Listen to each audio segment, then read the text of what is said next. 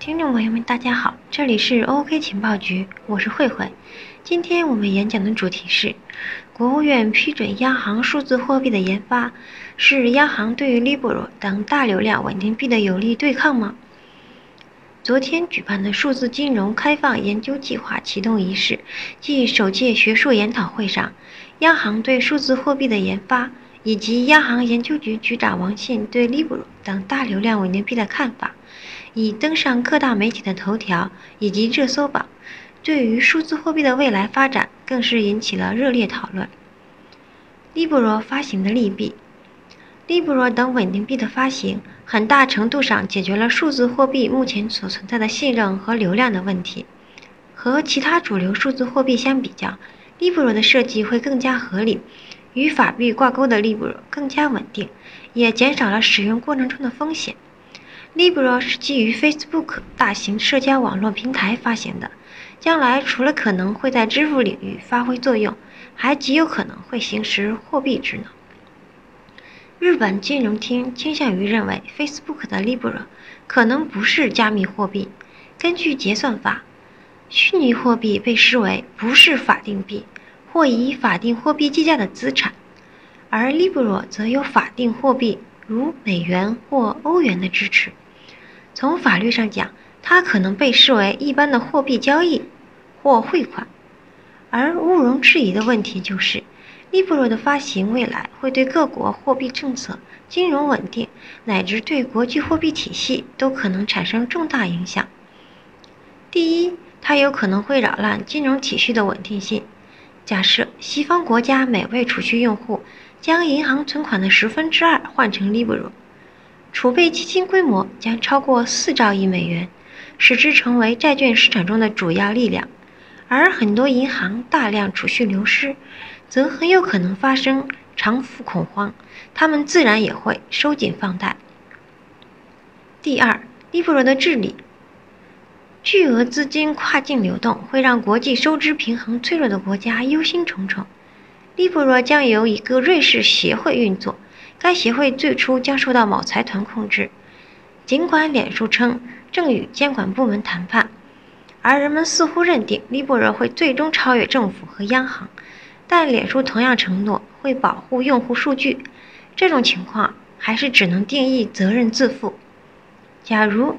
Libra 最终所形成的数字领域和虚拟货币领域和美元密切相关的话，那么国际货币体系就可能形成过去的法定货币和以美元为核心的数字货币并存的局面。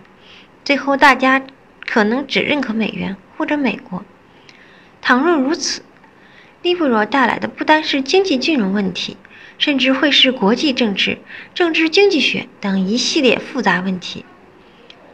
美国参众两院也将会对脸书提出的数字货币举办听证会。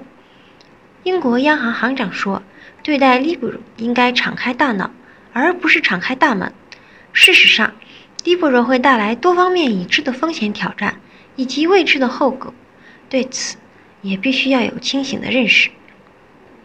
Libra 央行数字货币和数字金融的最新研究。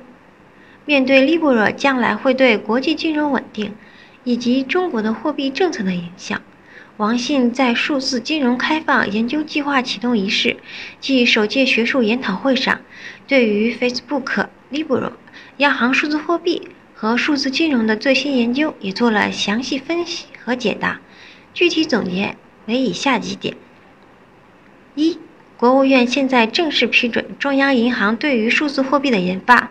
正在组织市场机构进行央行数字货币的研发。央行的数字金融研究平台和 Facebook 推出 Libra 是同时进行的。央行的数字金融得到了拥有超大流量的阿里巴巴、蚂蚁金服的支持，现在仍属于领先地位。二，事实证明，以比特币为首的加密货币存在剧烈的价格波动，价格极其不稳定，同时交易不方便。以此推断，比特币等加密货币在对金融稳定、货币政策等方面的影响上，并没有在很大程度上会替代真正的货币，并冲击法币。三，Libra 的发行成功引起了央行的重视。Libra 自称一揽子货币，一定程度上解决了信任和广泛使用的问题。四，为了应对 Libra 的发行，会加快推进央行数字货币。各国也应发行属于本国的稳定数字货币，并提议国际货币基金组织发行一个超主权数字化货币。五、关于央行具体怎样应对 Libra？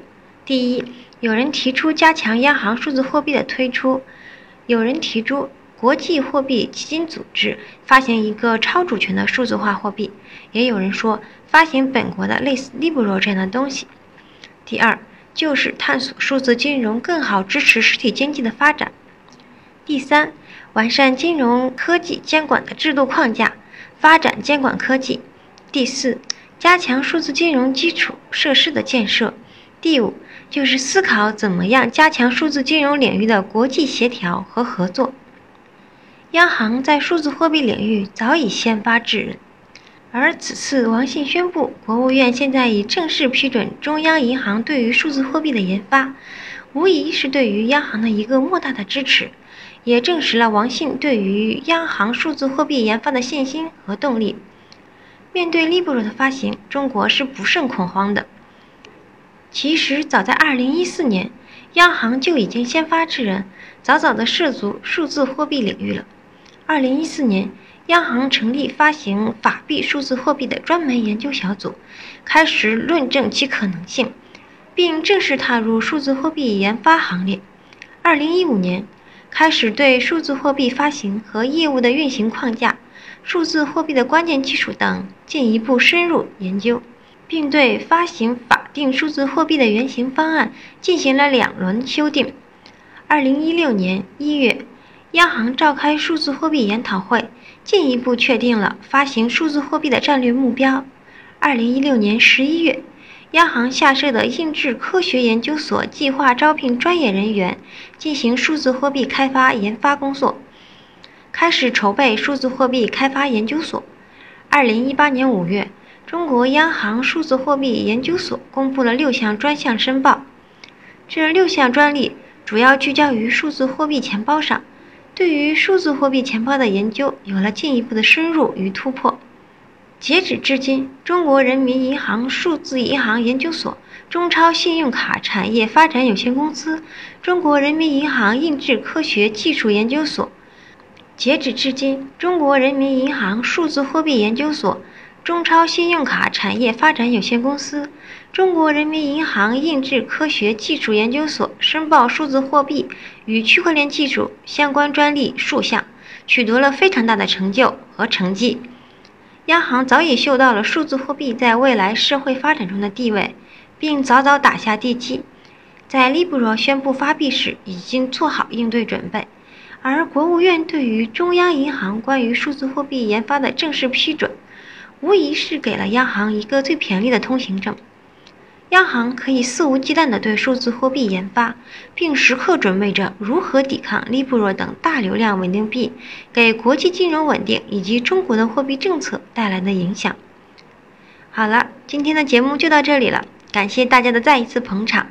有兴趣的小伙伴也可以关注我们的 OK 情报局的公众号哦，咱们下期再见，拜拜。